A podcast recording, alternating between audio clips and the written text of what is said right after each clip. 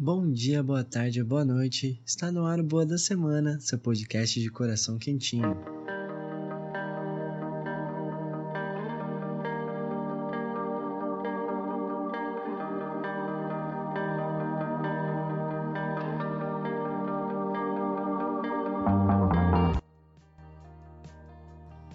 Recadinhos rápidos, siga a gente nas nossas redes sociais, tanto no Instagram quanto no Twitter, a gente é o Boa da Semana Pode.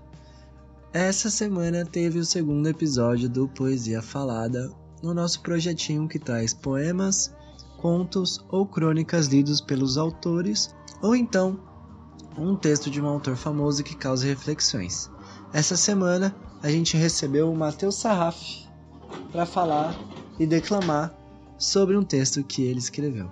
Já tá aqui no feed do Boa da Semana, então é só dar play depois desse episódio. Sem mais delongas, bora pro quebra-gelo da semana.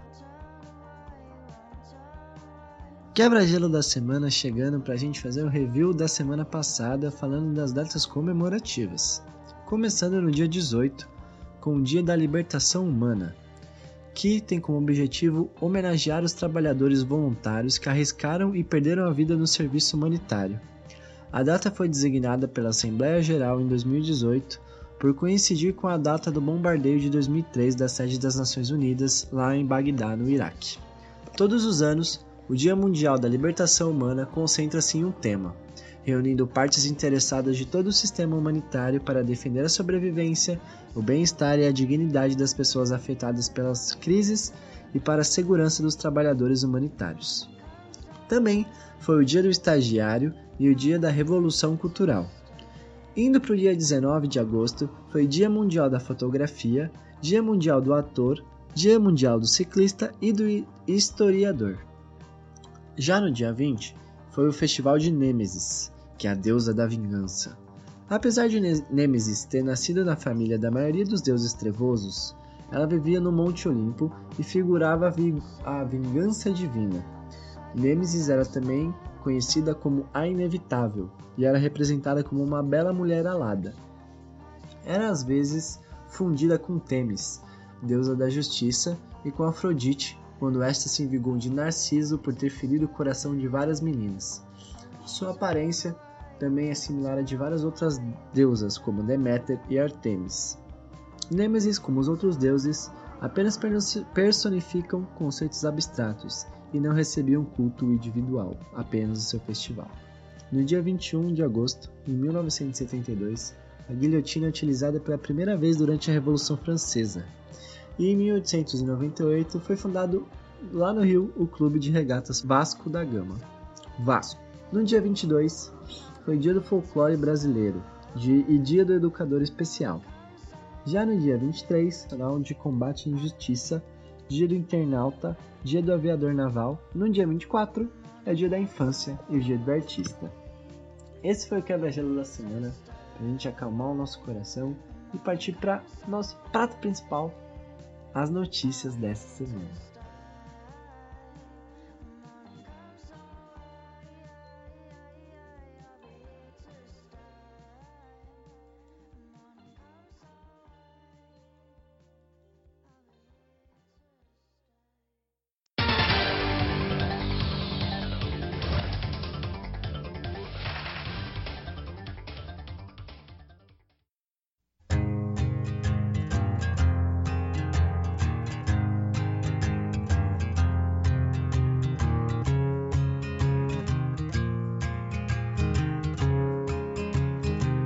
Estudo com câmeras de segurança revela que somos mais dispostos a ajudar os outros do que se pensava. Essa notícia saiu lá no BBC.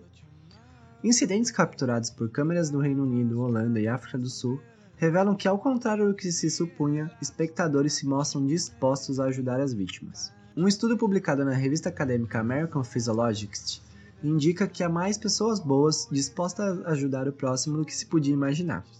Pesquisadores da Universidade de Copenhague, do Instituto Holandês de Estudos do Crime e Policiamento e das Universidades de Lancaster, lá no Reino Unido, analisaram centenas de incidentes capturados por câmeras de segurança em três países: Reino Unido, Holanda e África do Sul.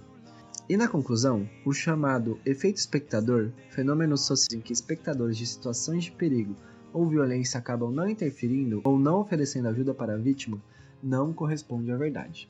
As imagens analisadas vieram de câmeras em lugares como ruas, estações de metrô e lojas. Os pesquisadores concluíram que em 90% dos casos analisados, espectadores interviram para ajudar a vítima. Uma das responsáveis pelo estúdio, a professora Mary Rosenkarg, sociológica da Universidade de Copenhagen, diz que na maioria dos casos as pessoas tentam apaziguar conflitos, se colocando entre as partes que estão brigando e tentando separá-las. Ela diz ter ficado surpresa com o fato de a frequência das intervenções ter sido alta e similar nos três países analisados. Então, a teoria do efeito espectador pode ser realmente refutada?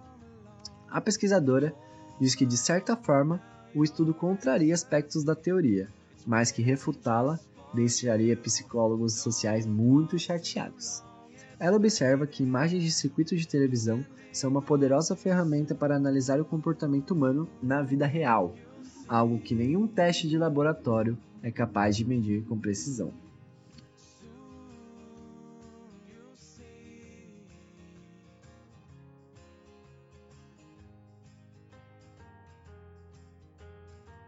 Hidrogel de gengibre criado por pesquisador brasileiro evita amputação em diabéticos.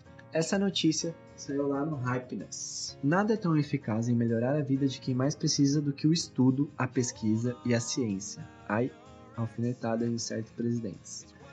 Mas uma prova concreta de tal máxima veio diretamente do INPA, Instituto Nacional de Pesquisas da Amazônia, mais precisamente das mãos e do trabalho de Car Carlos Cleomir, pesquisador do Instituto, que há 20 anos vem desenvolvendo um hidrogel à base de gengibre amargo capaz de evitar amputações nas extremidades em pacientes que sofrem de diabetes. De acordo com Carlos, doutor em Biologia e Recursos Naturais, seu hidrogel foi testado em 27 pacientes diabéticos que sofriam com úlceras nos pés indicadas para amputação. Ele alcançou a cura em 95% dos casos. Segundo o pesquisador, a cura se dá a partir do potencial cicatrizante, anti-inflamatório, analgésico, vasodilatador que o gengibre amargo oferece. O produto vem sendo desenvolvido e testado desde 2004, e segundo pacientes que utilizam hidrogel, a cura veio em menos de dois meses de uso. Para a produção do medicamento, Carlos criou o, a Bioser da Amazônia, empresa incubada no INPA, a fim de não só reproduzir o gengibre amargo, como de possibilitar a chegada do hidrogel ao mercado. Trata-se de um trabalho desenvolvido em parceria com a Unicamp, a Faculdade de Medicina do ABC, a Federal do Amazonas, a Universidade do Estado do Amazonas e a Fundação de Controle da Oncologia do Estado do Amazonas. O produto já teve sua patente requerida e agora está aguardando liberação da Anvisa. A comercialização deve começar no fim do ano, mas para além da incrível notícia, trata-se de um exemplo concreto do tipo de avanço que investimento em pesquisa e ciência como um todo é capaz de promover.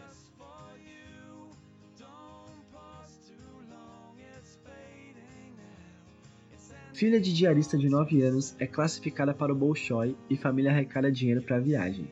Essa notícia também saiu no Hypeness.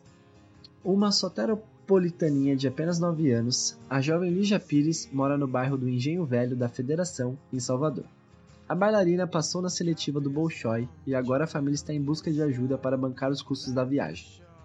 O próximo passo para a seletiva nacional, que acontece em outubro em Santa Catarina. Os parentes de Lígia criaram um fundo na internet para conseguir o valor necessário. O evento acontece em Joinville e qualquer um pode contribuir. Desde a divulgação da história dessa jovem, que é negra e tem menos de 10 anos, as pessoas se mobilizaram para tornar o sonho realidade. A vaquinha online arrecadou mais de 12 mil reais, sendo que a meta era conseguir 3 mil para cobrir os custos de hospedagem e alimentação no sul do país.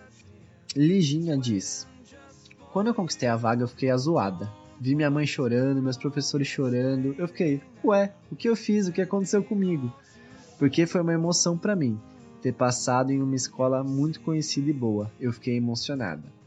As seletivas do Bolshoi acontecem entre dias 18 e 20 de outubro e você ainda pode ajudar acessando o link aqui da descrição desse episódio e doando qualquer valor.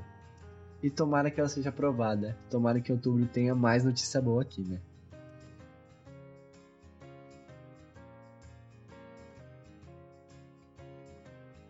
Filhotes de leopardos raros são apresentados ao público em zoológico de Nova York. Aos quase dois meses de vida, e depois de passarem oito semanas com a mãe, dois filhotes de leopardo da rara subespécie Amur fizeram sua estreia ao público do Rosamond Griffin Zoo, na cidade de Syracuse, em Nova York, na manhã desta quarta-feira. Os filhotes, um macho e uma fêmea, nasceram no dia 19 de junho como parte do projeto Plano de Sobrevivência de Espécies, que leva em consideração as ameaças dos leopardos amur. Trata-se dos felinos mais raros do mundo, com menos de 85 vivendo em seu habitat nativo no extremo leste da Rússia. Em 2012, para se ter ideia, eram apenas 30. Já sob os cuidados humanos, existem cerca de 250 leopardos amur. Tá, parênteses aqui. Já começa errado porque, tipo, sob cuidados humanos, provavelmente depredaram a vida desses leopardos. Mas beleza, fecha parênteses, segue o baile. Desculpa a pistolada, mas é que é foda. A notícia é boa, mas ela não precisaria acontecer sendo que se a gente cuidasse do meio bem direito, né, caralho? Enfim, fecha aspas de novo.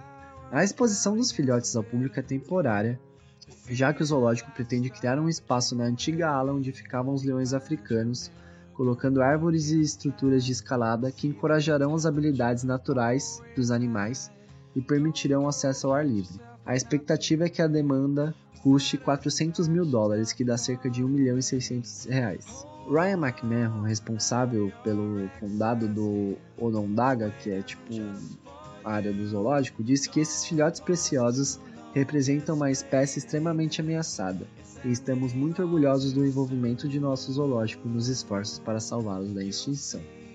Os filhotes ainda não têm nome e o zoológico planeja fazer uma votação em breve. Então siga o Rosamond Griffin Zoo, Grifford Zoo que você vai poder participar da anotação dos nomes, tá bom? E assim encerramos o nosso giro de notícias. Bora para nossas indicações.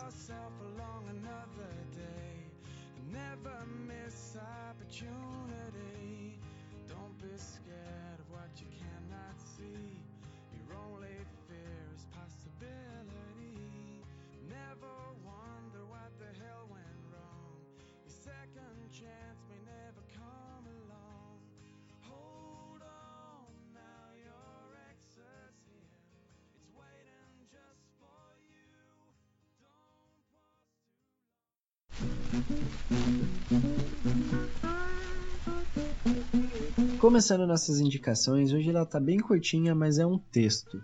Então eu vou deixar o link aqui na descrição do episódio para ficar mais tranquilo. O texto é um texto é uma matéria lá do El País e é muito importante sobre essa onda de coach, de reprogramação quântica e tudo isso está permeado no ambiente de trabalho e de empreendedor. No fim, tudo gira em como deixar você mais potencializado, certo? O texto, que tem título Sair da Zona de Conforto e Outras Bobagens do Mundo Corporativo, é escrito pelo Sérgio Fanju e fala sobre algumas práticas empresariais que têm como objetivo ser bom para a empresa e bom para o funcionário, mas que acabam sendo completamente, completamente invasivas com a pessoa. O texto não fala que é todo errado essa lógica, mas diz que de certa forma não existe controle sobre os livros, textos e até mesmo as técnicas para estimular as características da pessoa dentro do trabalho. O que acontece é que facilmente essas coisas passam do limite. Pérez Zapata, que é um estudioso da área, diz que o pensamento positivo elimina qualquer possibilidade de crítica e desloca a culpa e a dúvida para o indivíduo e não para a estrutura onde ele atua. Liga-se assim a concepção fantasiosa do eu empreendedor, da iniciativa do herói, que tudo pode com autogestão e que no limite é o único responsável pelos êxitos ou pelos fracassos. Então é legal para a gente fazer uma reflexão nesse ambiente de trabalho que a gente sempre está inserido e como a gente pode se livrar dessas armadilhas, tá bom? O link está aqui na descrição do episódio. E assim a gente vai chegando ao fim do nosso episódio. Muito obrigado. Se você quiser apoiar o Boa da Semana financeiramente, a gente tem uma campanha de financiamento coletivo no Apoia-se. É só acessar apoia.se barra Boa da Semana e batendo a primeira meta, que a gente está na metade, a gente vai começar a fazer indicações especiais para os assinantes lá no e-mail deles que eles se cadastrarem. Então não perca e apoie. Muito obrigado e até semana que vem.